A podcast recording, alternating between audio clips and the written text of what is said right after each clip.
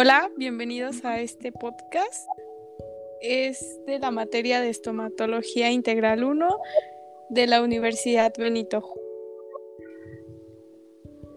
Y bueno, pues mi nombre es Natalia Belén Ramírez Ortega. Mi nombre es Charlene Sánchez Mora. Y nos acompaña la doctora Lisette Aguilar Montiel y abordaremos el tema resinas.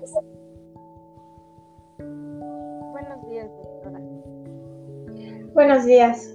Eh, para empezar, ¿nos podría decir qué son las resinas? Bueno, pues las, resinas eh, son una forma de restauración, un material de restauración eh, que ocupamos en la odontología. ¿Nos podría decir cuántos tipos de resina existen, por favor?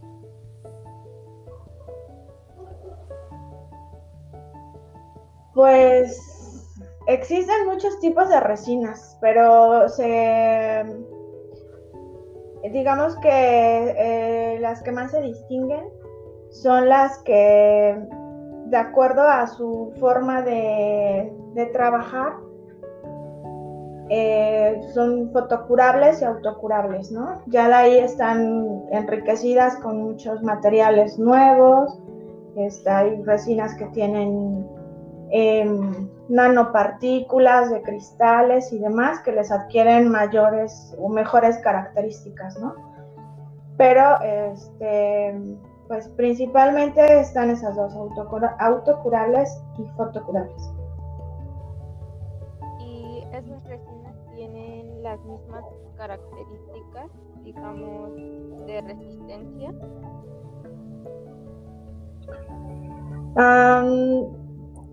no, las resinas autocurables em,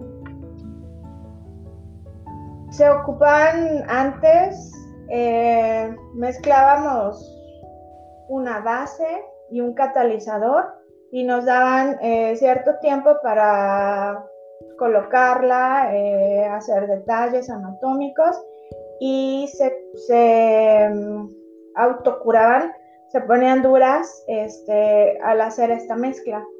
Y las fotocurables em, lo hacemos por medio de la luz halógena que colocamos en las cada vez que vamos poniendo incrementos de la resina vamos eh, detallando la anatomía, los detalles anatómicos que queremos poner y ponemos eh, de manera intermitente luz para que se vaya produciendo la, pues se vayan fotocurando y se vayan poniendo duras, pero por medio de la luz.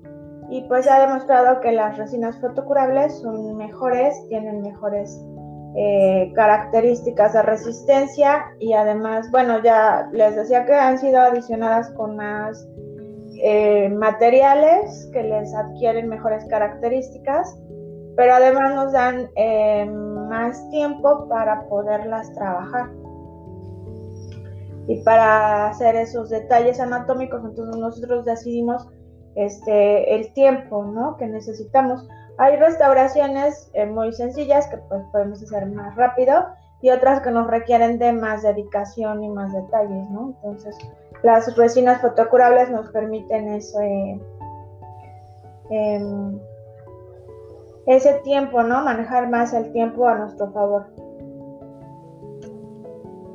Claro, Miss. ¿Y aproximadamente cuánto tiempo puede durar una resina o esto puede variar de acuerdo a los cuidados que tenga la persona. Ah, sí, puede variar un poquito en cuanto a los cuidados que tenga la, el paciente, obviamente. Em, depende pues de varios factores. Eh, una resina en buenas condiciones aproximadamente dura de tres años aproximadamente. pero depende de qué órgano dentario esté. Por ejemplo, está, hemos comprobado que las primeras molares, que son las que más reciben las fuerzas de masticación, eh, son las molares que más trabajo nos dan, ¿no? Tenemos que estar cambiando las resinas continuamente. Depende también, pues bueno, de la oclusión del paciente. Obviamente en pacientes braquifaciales este, duran menos todas las restauraciones, ¿no? Por la fuerza muscular que ejercen. Este, y bueno, es mayor, ¿no? La resistencia que deben de tener. Eh, entonces duran menos las restauraciones. Eh, también interfiere, por ejemplo, en las resinas son más susceptibles a los cambios térmicos, se contraen.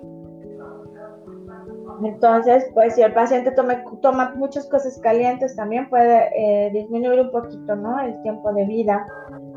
Eh, ¿Qué más?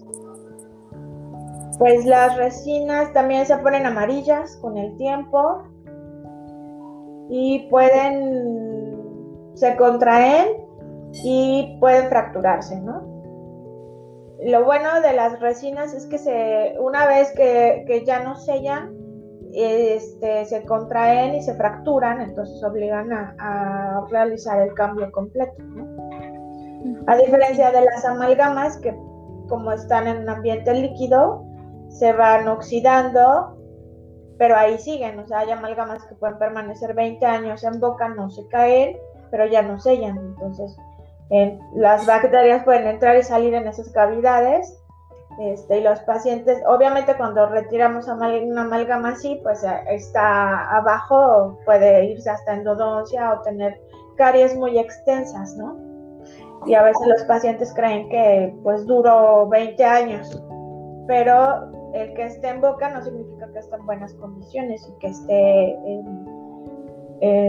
cumpliendo su función, ¿no? Entonces una restauración debe tener un buen sellado y en el caso de las resinas, a lo mejor les parece que duren menos tiempo, pero están en, en, en, mejores condiciones ¿no? que las amalgamas. O sea, una resina no dura 20 años como una amalgama, pero obliga a que se realice un cambio en cuanto hay, eh, ya no tiene un buen sellado porque se fracturan.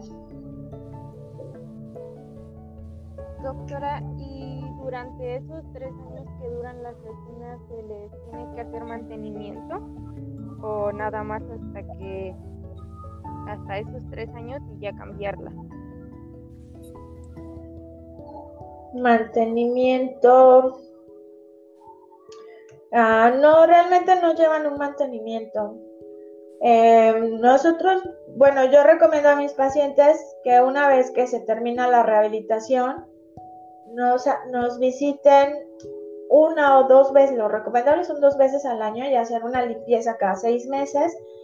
Y en la limpieza vamos checando que, este, pues, qué piezas, digamos, dentales están en buenas condiciones y qué resinas necesitan cambio y así se va haciendo de manera preventiva se le informa al paciente si es que alguna resina ya se fracturó o ya no tiene un buen sellado y se sugiere cambiarlas, ¿no? Entonces, si se hace de manera preventiva, pues solamente se bota la resina muy fácil y ya no tenemos que desgastar más tejido dental, ¿no? Y así se va manteniendo, eh, digamos, hay cierto mantenimiento con la salud eh, de sus dientes, porque se actúa de manera preventiva. Y lo bueno de las resinas también es que como están por adhesión, no tenemos que hacer em, retenciones mecánicas como en las amalgamas. Son eh, de alguna manera pues más respetuosas del tejido dental, ¿no? Entonces eh, podemos hacer eh, resinas muy pequeñitas, simplemente retiramos el tejido necesario que está contaminado, que tiene caries y este, son más conservadoras, ¿no? Las restauraciones.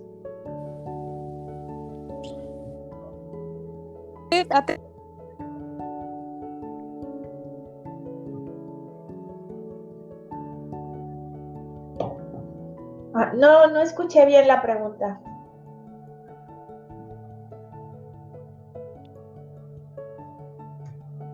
¿La podrían repetir? Creo que se le puede. Pero este era que si tiene alguna experiencia mala de aplicación con las resinas. O bueno. Ah, ok. Pues en mi experiencia las resinas se trabajan muy bonito, pero sí es muy importante el aislamiento.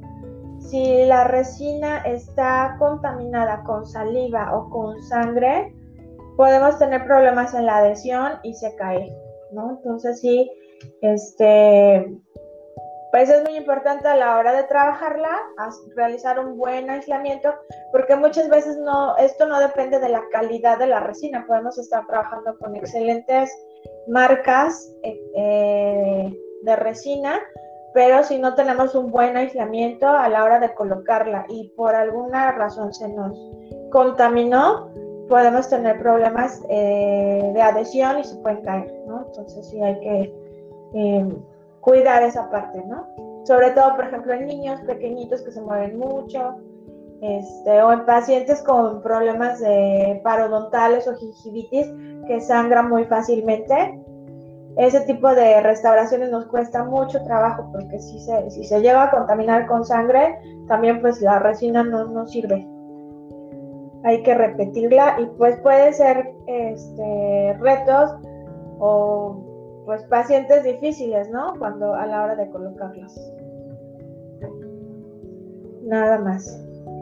Y por último, este, ¿nos podría decir cuáles son por favor? ¿Ventajas y desventajas de las resinas? Sí. Ok.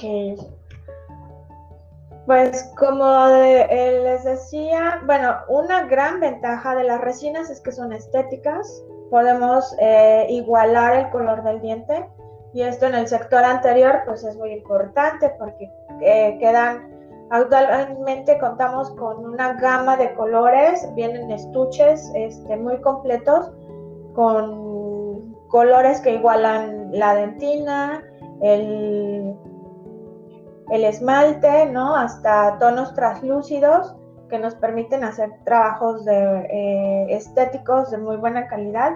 Y pues insisto, eso en el sector anterior es muy importante, ¿no? Este, esa es una gran ventaja.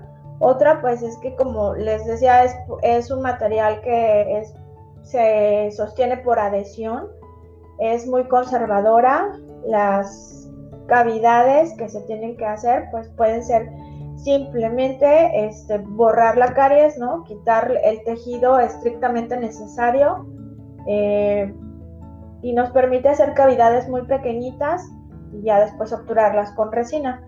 Lo que no sucede así con las amalgamas, ¿no? Que les decía, tenemos que hacer retención mecánica y a veces, pues, por eso es que a veces vemos amalgamas súper extensas, aunque eran eh, muy pequeñas inicialmente, ¿no?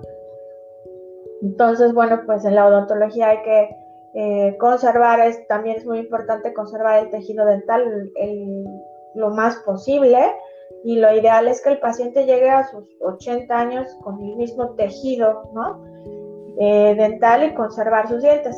Porque muchas veces eh, con las amalgamas, pues como eran tan extensas, empezaban con caries pequeñas y hacían retenciones y cavidades muy grandes y entonces cuando se cambiaban esas amalgamas era cada vez más grande y se iban a, primero eran este, clase 1, eh, cavidades, y después se terminaban yendo a incrustaciones, a coronas, y después endodoncia, y, y em, pues cada vez que quitamos tejido dental, este, lo hacemos más pequeñito y la restauración es más extensa, ¿no? Entonces eso no sucede con las resinas. Eh, les decía también, las resinas no manchan los dientes, a diferencia de las amalgamas. Las amalgamas, como es un metal en un ambiente eh, líquido, se va oxidando y eh, cuando retiramos amalgamas, muchas veces no es caries, se ve una zona oscura o manchada y tenemos que dejarla. O sea, nosotros solamente retiramos la caries y dejamos el tejido lo más posible, pero a veces ese tejido que ha tenido una amalgama previamente está manchada por el óxido que generó la amalgama, ¿no? Entonces, pues no es estético. Por eso se llega a tornar como de color verde o negro, ¿no? Ah, o gris. Ah, y, realmente es el óxido, ¿no? Sucede con, si ustedes meten cualquier eh, metal en, un, en líquido, se va a oxidar, ¿no? Sí. Entonces ese óxido es, es difícil, se impregna en el tejido, digamos, ¿no? Entonces mancha los dientes. Y esto no sucede con las resinas, ¿no? Este, podemos retirar una resina y no deja rastro, digamos, ¿no? No mancha, no deja ningún rastro. Y en el caso de las amalgamas sí. Y este, pero bueno, pues les decía, esas son grandes ventajas, ¿no? De las resinas. Eh, pero em, a lo mejor el tiempo de vida eh, de una resina, yo, eh, a mi parecer, es igual en óptimas condiciones, ¿no? Porque eh, muchas personas creen que las amalgamas duran muchísimos años, pero insisto, no en óptimas condiciones, porque una amalgama también hay que estarla cambiando continuamente por la oxidación que sufre. Si la viéramos con un microscopio, podríamos ver este, zonas de precisamente de oxidación que permiten el paso de la saliva y obviamente de bacterias hacia la, el interior de la cavidad, ¿no? Entonces se tendría que estar cambiando también las amalgamas, aunque no se caen solitas, ¿no? Simplemente porque ya no se hallan bien. Entonces, este, pues desgraciadamente es lo que no se hace, ¿no? Eh, pero bueno, pues hay muchos pacientes que eligen este, las amalgamas. Ah, también, por ejemplo, eh, hay un efecto que se llama galvanismo cuando hacen contacto eh, las, los metales arriba y abajo.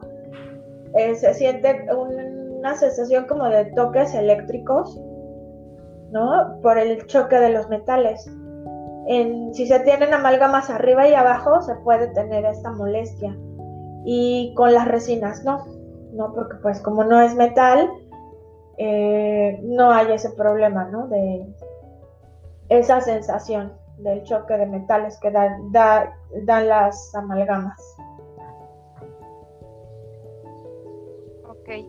Y, bueno, y también con las resinas puedes igualar los detalles anatómicos, este, quedan muy naturales. Una resina a veces ni siquiera se ve que es este, una restauración, ¿no? Pueden quedar muy, muy naturales.